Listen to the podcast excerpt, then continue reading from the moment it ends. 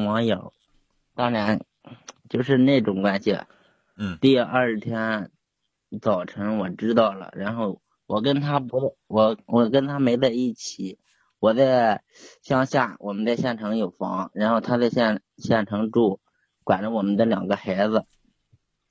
就是我在乡下做着自己有门市，然后第二天早晨我知道了，我就上县城去，去了之后，嗯，我就当时就特别生气，就打了他，然后他今后也保证跟我保证说今后再也不那什么了，只是一次冲动。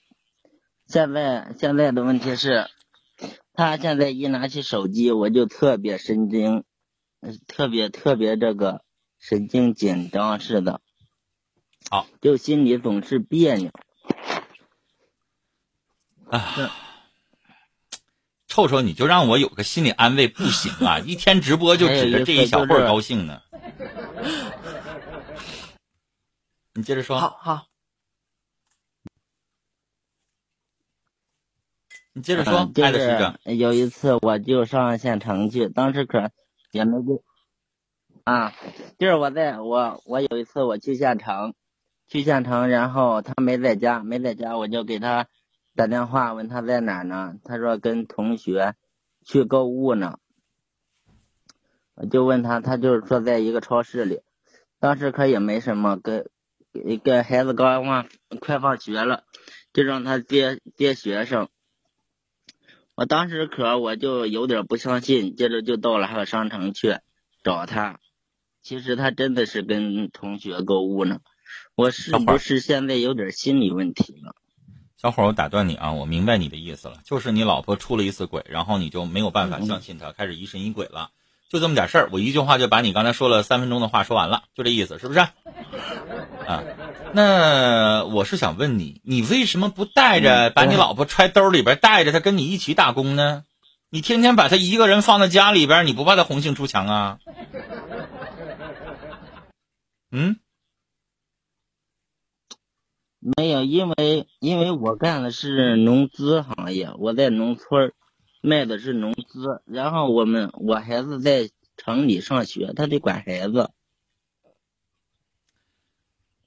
先生，现在别管是怎么个情况，你呢？别管有没有心理问题还是什么，你现在我给你吃片药，你就能够完全不寻思不疑神疑鬼吗？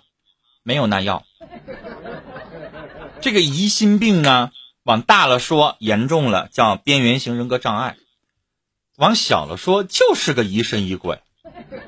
那疑神疑鬼的原因是什么？心理学上说，所有产生这个结果都有创伤的，也就是有因果关系的。因就是什么？因就是他确实出轨了。嗯，出轨了是什么？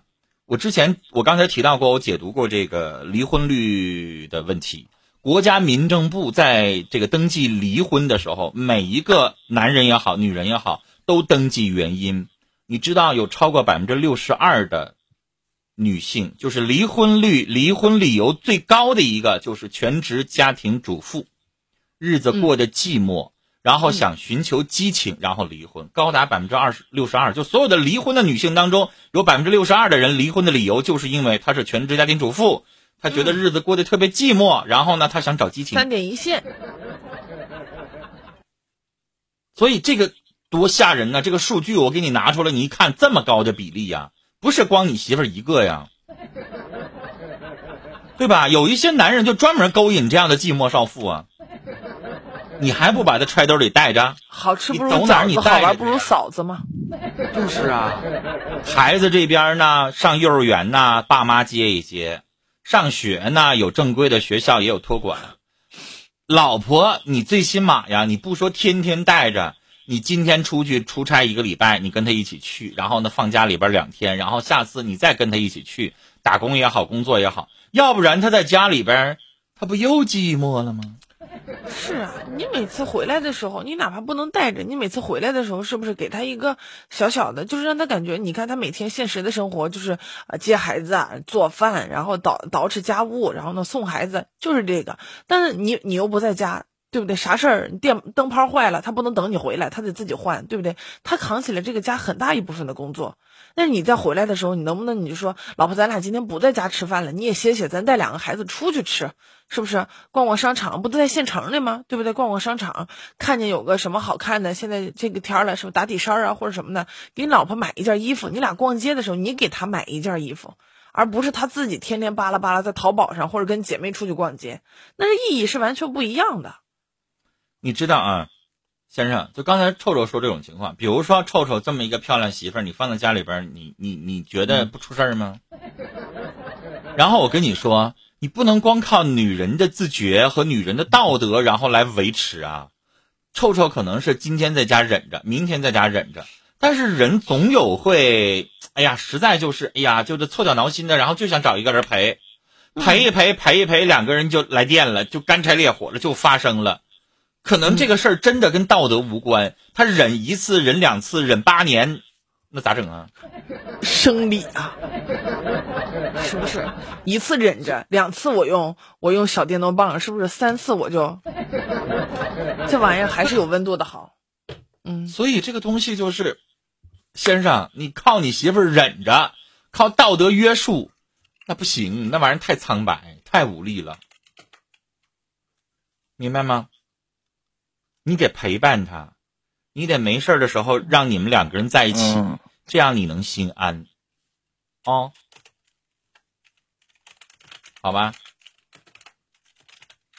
嗯，还有什么吗？好的，嗯，好的，嗯那我们就简单聊到这儿啊，嗯你稍后呢在频道里边儿再听一听，我跟臭臭再聊一聊这个话题。臭臭，我想问你啊，嗯，我其实不相信有一些人骨子里边儿就是性恶论，我我不同意这个话，我是觉得没有人天生出来他就杀人放火，有一些人是什么呢？他不是上来他骨子里边就潘金莲，他骨子里边他也不是潘金莲。我有的时候就现在我不是为潘金莲潘金莲找补啊，你想如果潘金莲她老公是武松。高大威猛，天天陪着，走哪儿带哪儿去，他还用得着出去找找那个西门庆去吗？其实这个东西一句话来说，就叫做一个巴掌拍不响。所有所有你就是就像刚才那个我叔陈峰老师说的一样，是不是？他说你种下了一个因，因是什么呢？你老婆出轨，但是但是又反向来看，你老婆出轨也是一个果。那你老婆为什么出轨？她的因是什么呢？那不就是你对她的关怀不够，她寂寞，你不理她，你没有做到一个丈夫的责任吗？对不对？你老婆出轨是一个果，那你前面也种下了同样的因嘛？所以其实我我不是讲究什么佛家的、儒家的那个因果论啊，这个是心理学上的这个根本原因和最后导致的结果和影响的意思。所以根本原因我们要解决，就是因为他一个人在家寂寞，他没什么事儿干。这个时候呢，我们社交软件太发达。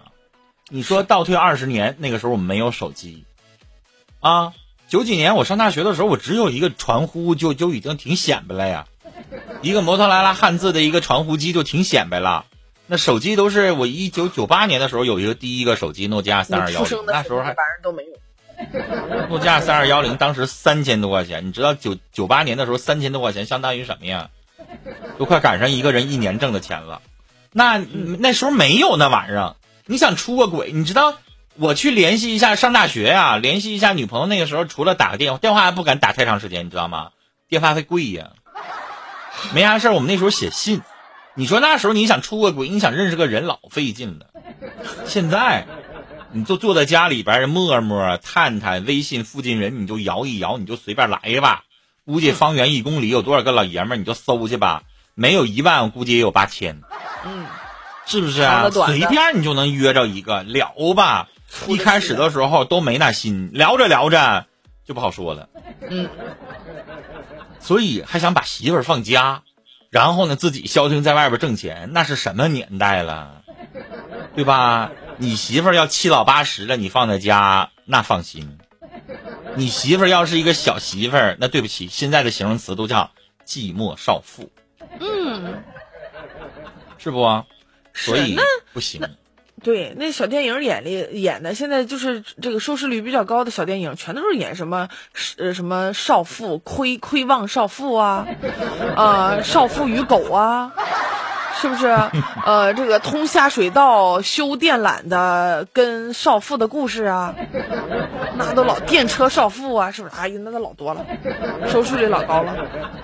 其实，他刚才问我的不是说彻底解决他老婆以后不出轨的问题，他要最终解决的是什么？是他自己老疑神疑鬼的问题。对你老带着他，你的疑神疑鬼的毛病自然他也就淡了，因为你知道他在干什么，你就不老怀疑他了。你不知道，只要他一不在家，那完了。看不着。所以你的问题不需要治，你只要有安全感，就天天能看着他就行了。啊，但是天天能看着他，是不是能够解决他就永远不出轨了？那也不一定。但是最起码你心安了就行了。